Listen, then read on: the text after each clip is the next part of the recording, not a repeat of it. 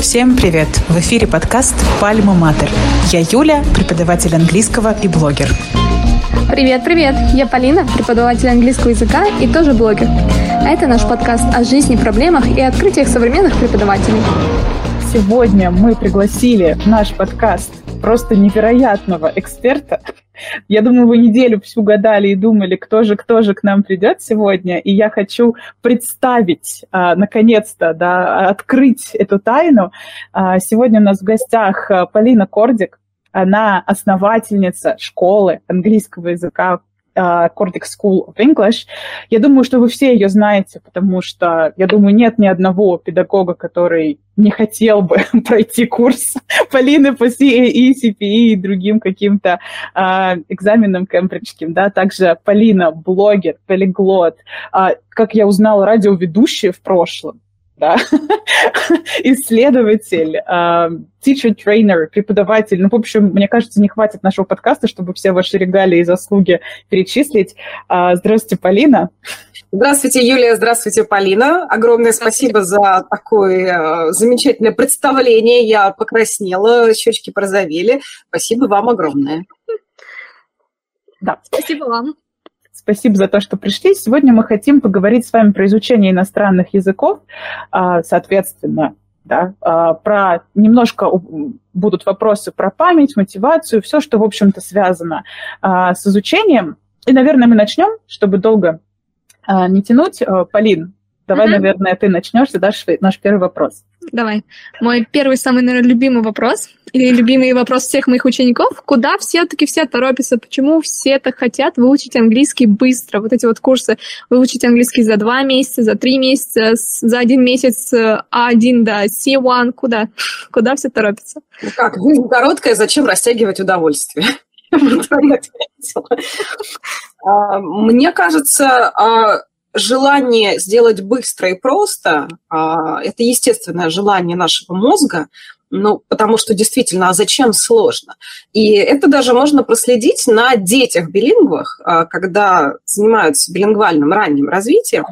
И а, очень часто у билингвальных родителей бывает такая ситуация, что ребенок сначала с папой на одном языке, с мамой на другом, а потом, как только, например, он понимает, что мама язык папы тоже понимает, mm-hmm. они начинают стараться с мамой, пытаться все время, так сказать, прогибать маму, чтобы mm-hmm. мама говорила на том же языке. Почему? Ну, потому что, а зачем? Зачем, если можно на одном языке, то зачем на двух? А, и на самом деле в этом а, есть какая-то эволюционная, эволюционный смысл а, нас и нашего мозга, нашего сознания, потому что если можно побыстрее и проще, то зачем долго и нудно и непонятно? Другое дело, что вот это представление о том, что можно долго и нудно, а можно быстро и просто, а, оно пытается перекладываться на все, хотя если мы посмотрим на любой совершенно наш опыт обучения, а, начиная с велосипеда и роликов, а, заканчивая вождением автомобиля, игрой на музыкальных инструментах, все, что касается спорта, фитнеса, игровых видов спорта и так далее, Ничего, если мы посмотрим, ничего не бывает быстро и, и, и сразу. Даже если вы на велосипед сели и поехали, это не значит, что вы будете умело переезжать кочки, ни разу с него не упадете, не разобьете себе коленки или еще чего пострашнее. А, но почему тогда случается так, что каким-то людям действительно проще и быстрее осваивать языки, они схватываются на лету, запоминают слова и так далее, а для кого-то это действительно превращается в муку, ад и какое-то невероятное отталкивающее вот это вот чувство появляется, что вообще не хочу связывать с языками свою жизнь. Вот на этот вопрос гораздо тяжелее ответить как-то просто и однозначно, а, потому что, а, да, в нашей психологии, в, нашей, в наших механизмах обучения есть много общего, но тем не менее мы все прекрасно знаем, что мы разные. У нас разные навыки а, развиты по-разному, у нас разный, скажем так, бэкграунд, психология, мотивация, способности, как ни крути. Хотя просто роль способности, она опять очень сильно преувеличена, роль таланта очень сильно преувеличено, потому что тоже а, среди специалистов, не специалистов, среди обывателей, да, есть такое вот бытует мнение, что кто-то способен, а кто-то не способен.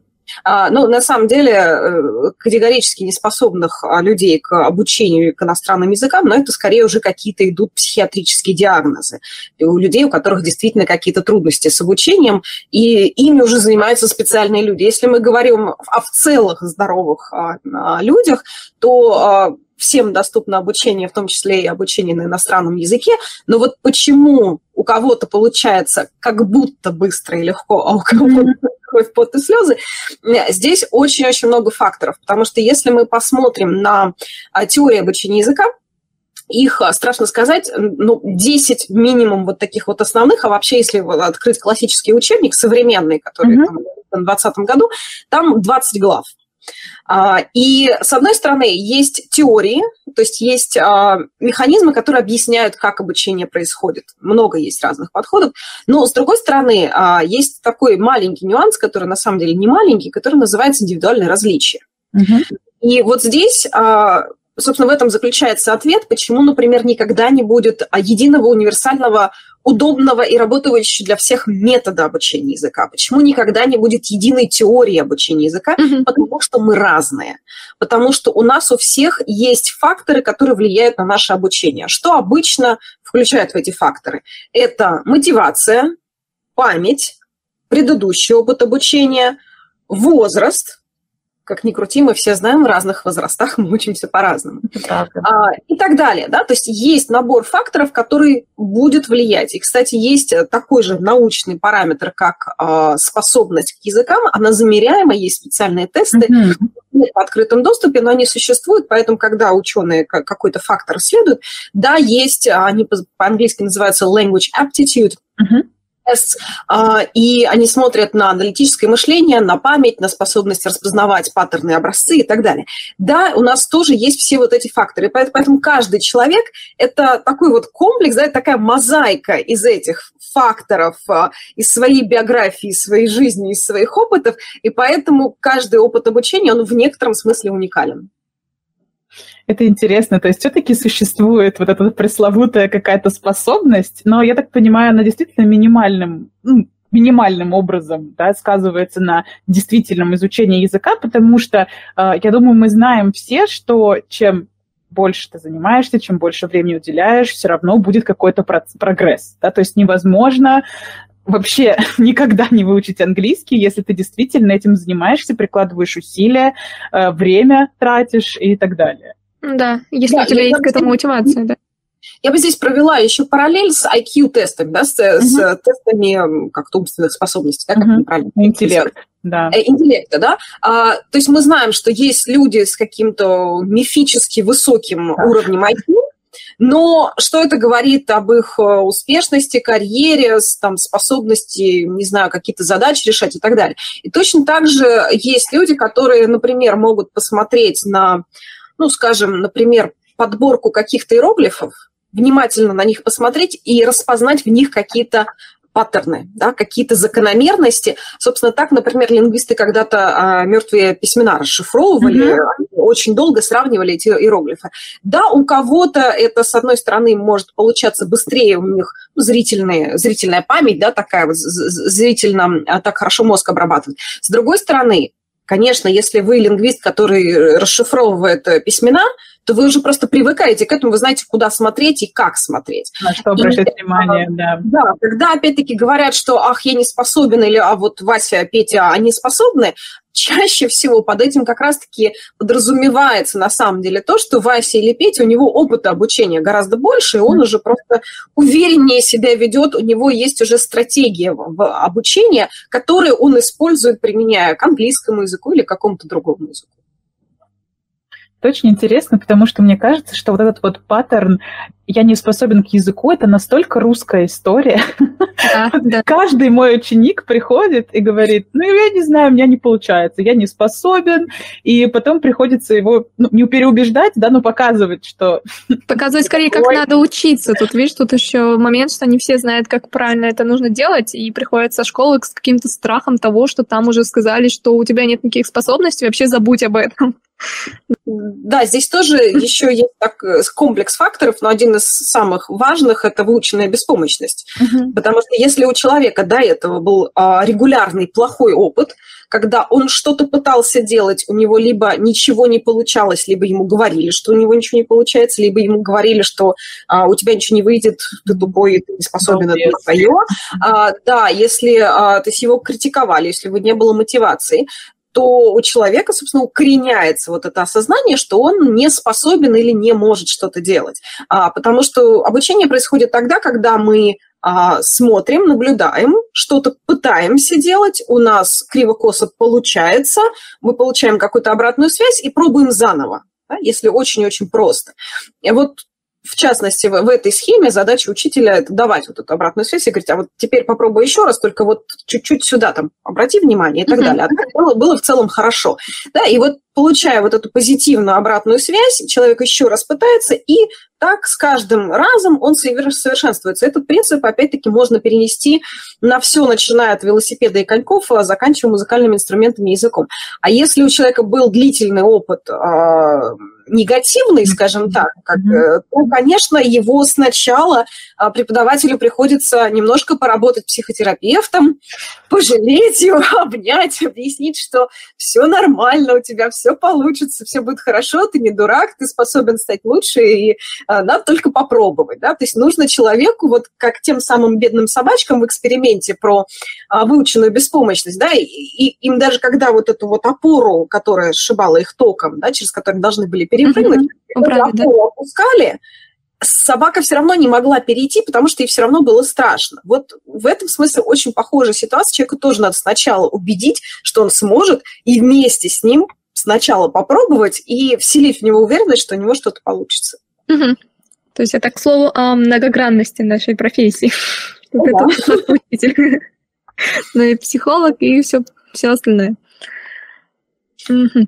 А давайте тогда допустим что такой вариант, что получается определили мы ученика, вроде как он э, понял, что у него есть какие-то маломальские способности, у нас получилось его в этом убедить, но у него получается другая проблема, он не может нормально запомнить слова, вообще выучить лексику. Что нам с этим делать? Как вообще правильно учить? Ух, тоже нет такого вот прям вот правильно, а, потому что память это мышца, она тренируется. Mm-hmm. И а, Здесь тоже, если мы говорим о самых-самых начальных а, уровнях, то а, часто очень любят прибегать к несчастной вот этой мнемотехнике, у которой дурацкая репутация. Почему? Почему она такая популярная? Я первый раз увидела, я ужаснулась, думала, серьезно? Э, ну, смотрите, хорошо, давайте пару слов о мнемотехнике. А, Еще так древние греки, на самом деле, э, запоминали всякие вещи, потому что мы это все знаем. С детства каждый э, охотник желает знать, где сидит фазан, а, месяцы и косточки на руках. И вот, вот это мнемотехника, то есть это способ а, запомнить несвязанную информацию. И в этом смысле, конечно, мнемотехника может быть очень полезной, потому что я мнемотехникой практически не владею, я не помню номера своей машины. У меня машина 5 лет, я не могу запомнить. А почему? Потому что я не стараюсь, потому что это информация, которая мне, не знаю, пригождается на я, я открою э, права, там, документы, да, и посмотрю, какие меня там буквы на машине. Почему, как появилась мнемотехника? То есть мнемотехника в изучении иностранного языка, она как бы была перенесена из вот этого опыта придумывания, а, как запомнить что-то. А, и а, когда человек не знает ни одного английского слова, угу. как запомнить все эти странные звуки? К ним надо привыкать. Поначалу сложно. То есть первые 500 слов – это действительно такой барьер, когда нужно как-то их выучить.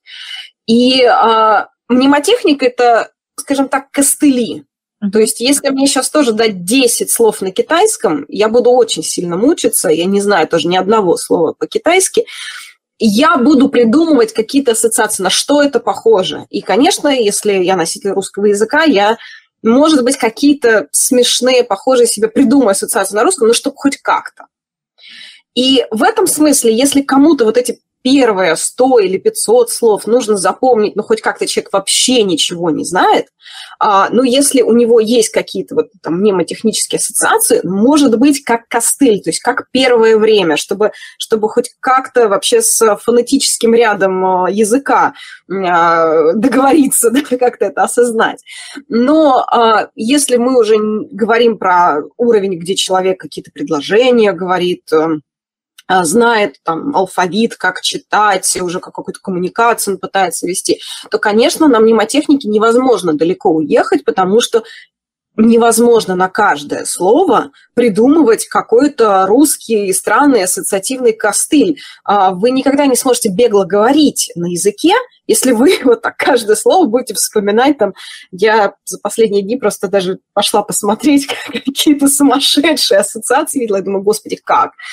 Вот, поэтому а, если мы говорим уже не про самый-самый низкий уровень, а про то, когда уже человек что-то начинает понимать, то а, здесь можно опираться на словообразование, да, то есть однокоренные слова. Если вы знаете суффиксы, если вы знаете там, префиксы, корни, если вы распознаете даже этот корень слова, потому что а, очень часто мы даже вот знаем слова, они не, оч... ну, не очевидно, что они из, а, из одной а, семьи, да, там concept, conception, misconception, да, или contraception.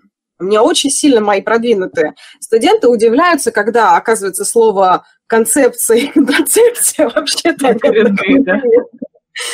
вот. Опять-таки, когда у нас есть, ну, хотя бы какие-то базовые знания там латинских, греческих корней, потому что они в русском присутствуют, mm-hmm. да? А, и опираться на такие вещи гораздо продуктивнее и лучше, понимая, да, про что это слово, а, и запоминать. То есть если мы уже говорим про дальше уровень там, средний или тем более высокий, а, даже очень я иногда советую залезть в этимологический словарь посмотреть, откуда оно взялось. И мне, например, это помогает сто процентов. Как только я понимаю, откуда оно раскрутилось, а, я как бы сразу же, у меня слово это запоминается. И, собственно, тренировка памяти а, в этом и заключается. То есть мы заучиваем какие-то формулы, чанки, да, они у нас у преподавателей называются, mm-hmm. А, мы практикуем это в речи, какие-то там диалоги стараемся строить, да, если мы опять про самый базовый уровень говорим. И, конечно, чем дольше вы находитесь в языке, тем больше вы привыкаете к словам, к, к тому, как они звучат, как они пишут и так далее. И, соответственно, чем дальше, тем проще, и вы уже опираетесь на словообразование, на фразы, на коллокации и так далее.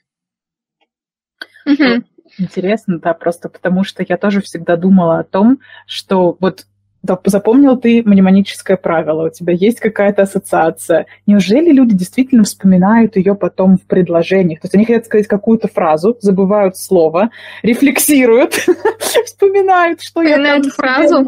да, что я там себе напридумывал. А, ну, то есть действительно это как будто бы очень сильно замедляет прогресс. Потому что я, не могу поверить, что, опять-таки, когнитивно здоровый человек, он будет опираться на мнемотехнику, когда он уже, там, не знаю, уровень стартер прошел, да, ну, невозможно это. А я помню, что у меня, наверное, в своей жизни был один единственный пример, когда я вот так вот по, мнемотехнике запомнила одно слово. Я не знаю, почему я в институте не могла запомнить слово achieve. Вот как я не старалась, все время оно мне вываливалось. Такое бывает. Ну вот я себе запомнила, что achieve – это как архив.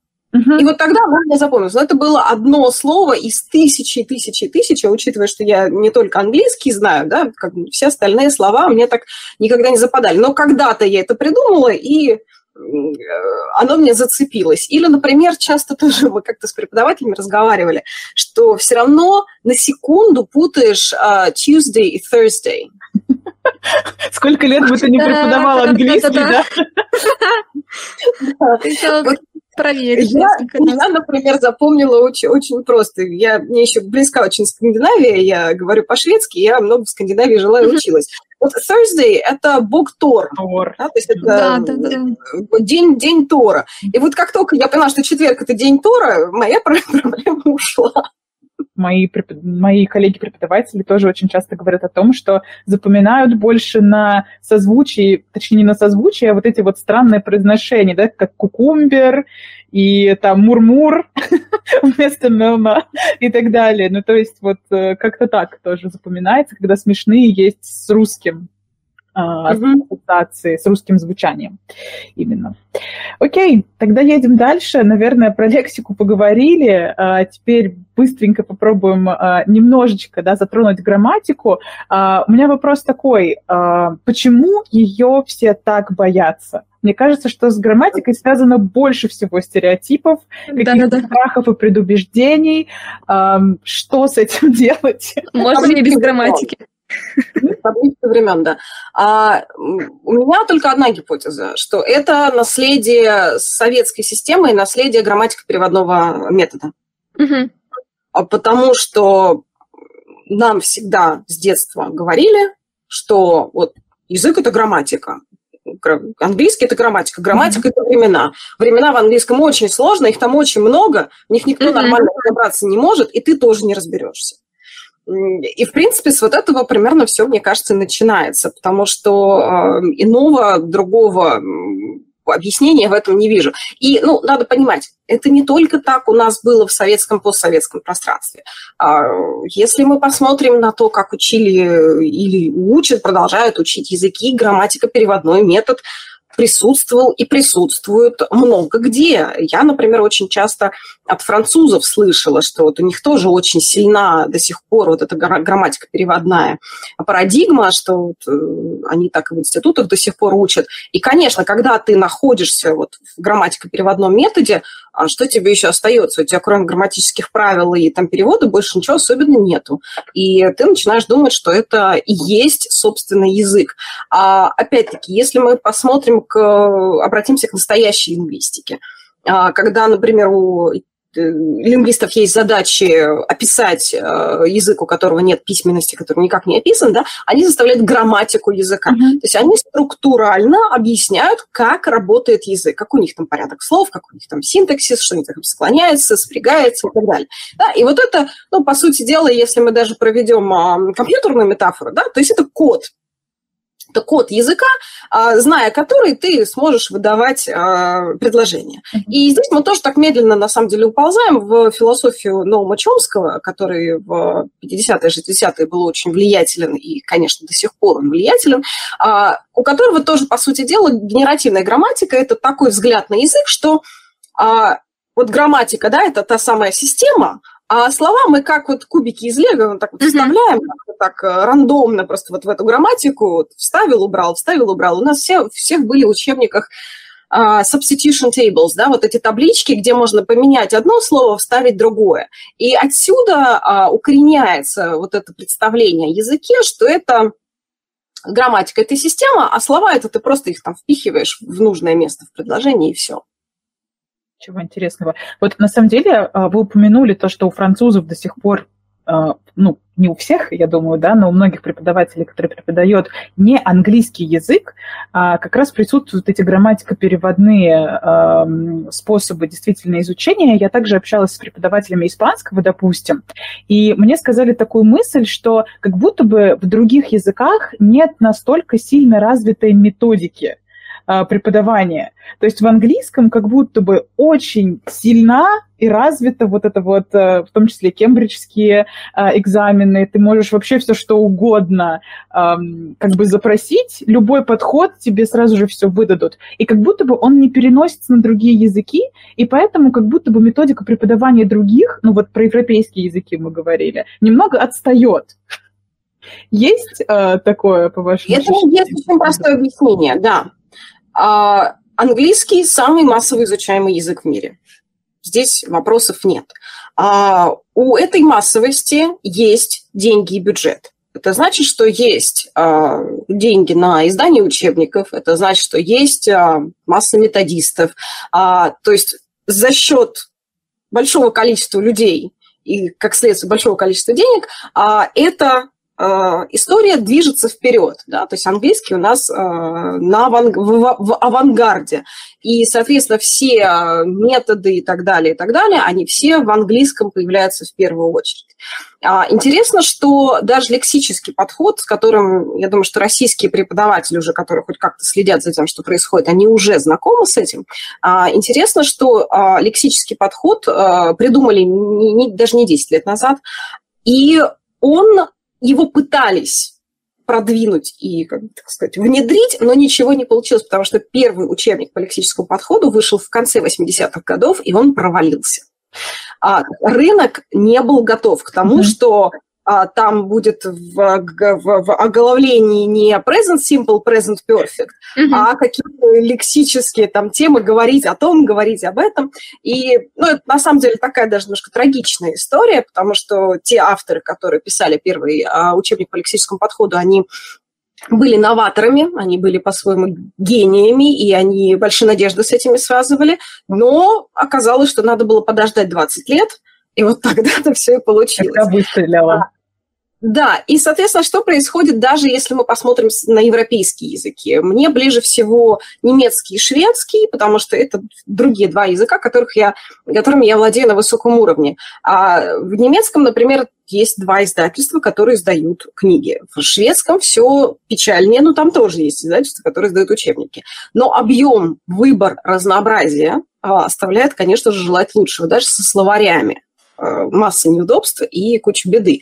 А почему? Потому что нет такого спроса, а нет такой аудитории, э, поэтому если в английском у нас каждый год выходит несколько десятков новых учебников, то по-шведски на шведском выходит один учебник раз в несколько лет, я бы, наверное, так сказала. То есть я даже сейчас, э, недавно летом была снова в Швеции, я специально зашла в магазин посмотреть, появилась ли какая-то новая учебная литература, и так улыбнулась, что, в общем, с тех пор, как я из Швеции уехала, 7 лет назад ничего не поменялось.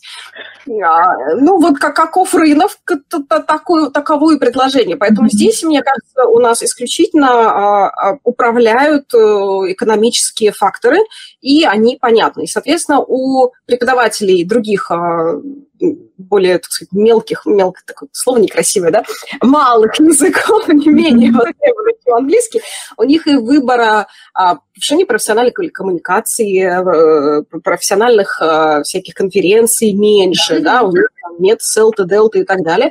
Поэтому, да, если вы, например, сочетаете преподавание английского с еще каким-то, то вы переносите этот опыт на другой язык, и, наверное, это очень правильно и интересно. Mm-hmm. Ну да, как бы спрос рождает предложение. Да. Угу.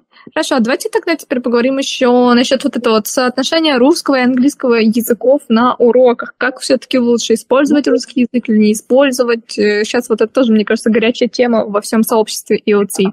Кто-то говорит, что нужно уходить от русского, кто-то говорит, что нет, русский помогает. Как все-таки? А, все зависит, с одной стороны, все зависит от уровня, а с другой угу. стороны, все зависит от а, того, кто учитель и к чему он привык, и что комфортно для ученика. А, потому что существуют хорошие, интересные, валидные, беспереводные э, методы преподавания с нуля, вот с абсолютного нуля. И даже один раз в моей жизни, никогда не забуду этот опыт, когда я пришла на Селту, э, наш Селта-тьютер устроил нам 45-минутный э, урок арабского языка а, с абсолютного нуля, потому что никто, никто, никто, никто не знал арабского Он а, был британец, он а, жил в Арабских Эмиратах, и он на каком-то уровне языком владел. И вот он эти 45 минут говорил только по-арабски. А у нас вообще из ушей пошел пар, притом очень быстро.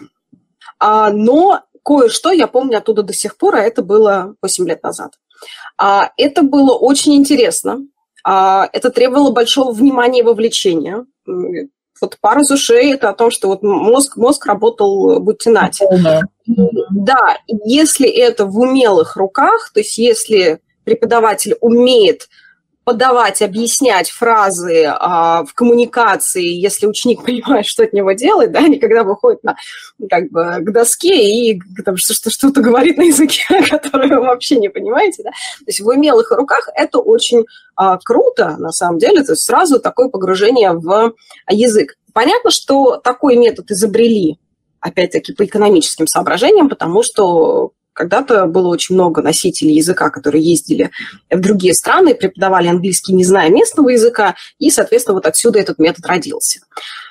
А классический метод или, может быть, тот метод, который разумнее применять если вы владеете тем языком, на котором говорят ваши, ваши ученики, да, что, в общем, в нашем случае практически всегда так, мы русскоговорящий преподаватель английского, который преподают английский русскоговорящим. А, то здесь, а, с одной стороны, нужно а, соблюдать баланс, а с другой стороны, учитывать потребности ученика. Потому что, опять, э, есть такой психотип учеников, которые от того, что они ничего не понимают, они впадают в такой стресс и ступор, что мозг просто блокирует дальнейшее обучение. И, конечно же, так не надо. Потому что мы учимся только тогда, когда мы понимаем, когда мы вовлечены и когда мы хотим преодолеть какую-то посильную сложность. И то, как вы будете создавать эту посильную сложность, зависит от э, вашего мастерства как преподавателя, сколько вы будете использовать русского языка, сколько английского зависит от вас. А я думаю, что если мы опять-таки говорим про самый начальный уровень, то и про наш контекст, то, конечно же, русский хорошо бы применять, э, чтобы вот не избегать вот этого ощущения э, такого холодной воды, да, когда человек входит, холодная вода, он не двигаться не может, у него просто начинает все мышцы, да, мышцы содрогаться, да. паралич такой случается. А, а как дальше, опять-таки, зависит от э, вашего стиля. И мне кажется, конечно, что как только мы переваливаем за, за средний уровень, а, я, например, на, на продвинутых уровнях, я тоже русским языком иногда пользуюсь, и я объясню, в каком случае. А, когда мы смотрим а, либо какую-то идиому, либо какую-то стилистически окрашенную mm-hmm языковую единицу, в это фразовый глагол и так далее. Я, а, когда у нас повторение, прошу подобрать русский эквивалент. И я спрашиваю, да, как вы, как вы по-русски вот это вот назовете? Что, как вы по-русски скажете в этой ситуации, например? А, зачем? Затем, чтобы люди почувствовали регистр, почувствовали степень формальности. А, чтобы они, например, если это какой-то неформально полу, полу какой-то сленговый mm-hmm. разговор, словечко, чтобы они чувствовали а, регистры, понимали, с кем они могут так сказать, а с кем mm-hmm. лучше не надо, что с другом так можно, а в интервью так не надо. А, и поэтому мы тоже, например, даже на уровнях э, Advanced Proficiency, вот в таких точечных капельках элементах мы тоже русский используем. У mm-hmm. меня недавно, кстати, на уроке был такой случай, что я объясняла своему студенту слово «commute» да, добираться куда-то из одной точки в другую. Мне кажется, здесь тоже... Да, mm. да. То есть мне кажется, что здесь тоже очень хорошо подходит вот это вот русское описание, потому что это не просто ехать, да, на работу, а это вот именно добираться на перекладных и так далее, ну, возвращаться. Угу. Мне кажется, что ну, комьют можно легко объяснить, что это вот вы едете на работу вечером mm-hmm. возвращаетесь обязательно обратно.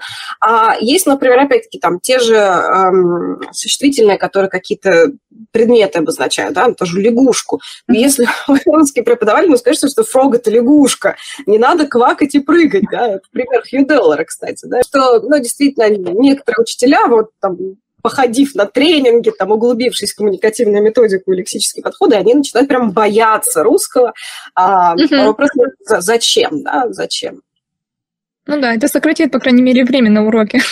Квакать прыгать быстрее, чем... Сократить время. А, и, кстати, вот исследователь а, изучения лексики Пол Нейшн, на которого я очень часто ссылаюсь, который я очень люблю, он тоже всегда на этот вопрос отвечает так же делайте так, как проще, делайте так, как вам сэкономится время на уроке, не тратьте время на э, какие-то пространные обсуждения или на еще что-то.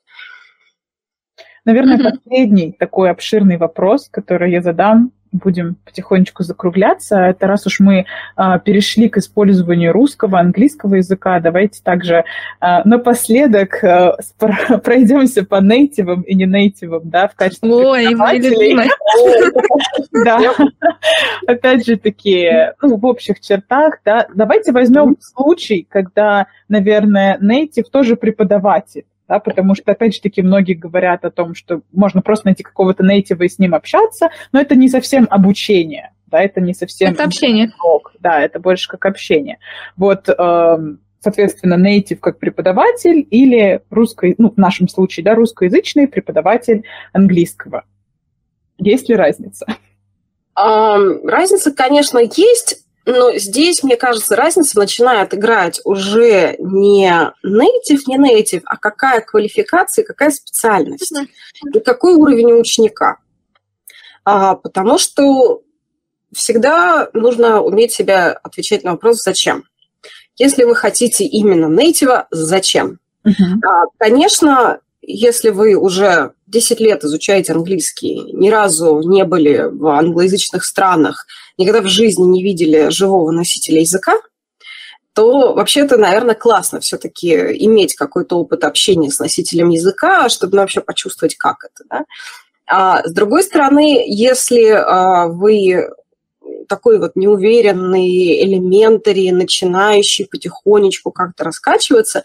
Опять-таки вопрос, а зачем вам native? Потому что не все native умеют... Эм, господи, как это по-русски, grade your language, да, а, под, подбирать э, язык по уровню. Он что-то вам скажет, вы не поймете, растеряетесь, он не сможет вам, так сказать, по-русски и так далее, да. То есть это на самом деле э, ну, вызывает такую тревожность и не, без, не беспочвенно. А, поэтому а, то есть что, вы хотите от преподавателя. То есть а, тот факт, что он носитель или не носитель, это может быть каким-то дополнительным фактором в пользу за или, в, или, или против.